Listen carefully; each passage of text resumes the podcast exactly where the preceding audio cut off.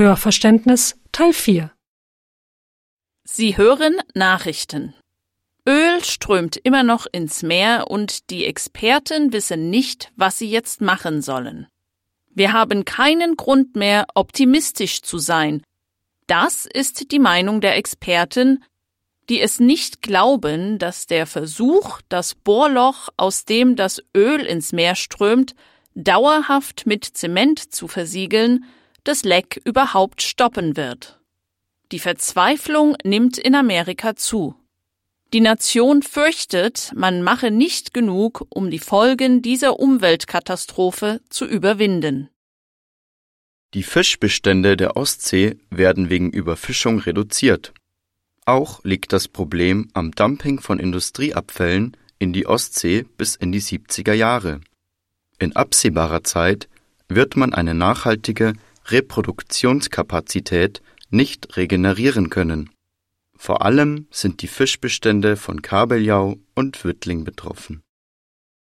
Tausende Fische starben wegen der Verseuchung eines Flusses mit dem Pestizid Malathion laut Behörden der Guatemala-Stadt Sayache. Betroffen ist eine Zone von 150 Kilometern entlang des Flusses, in der etwa 14.000 Menschen leben.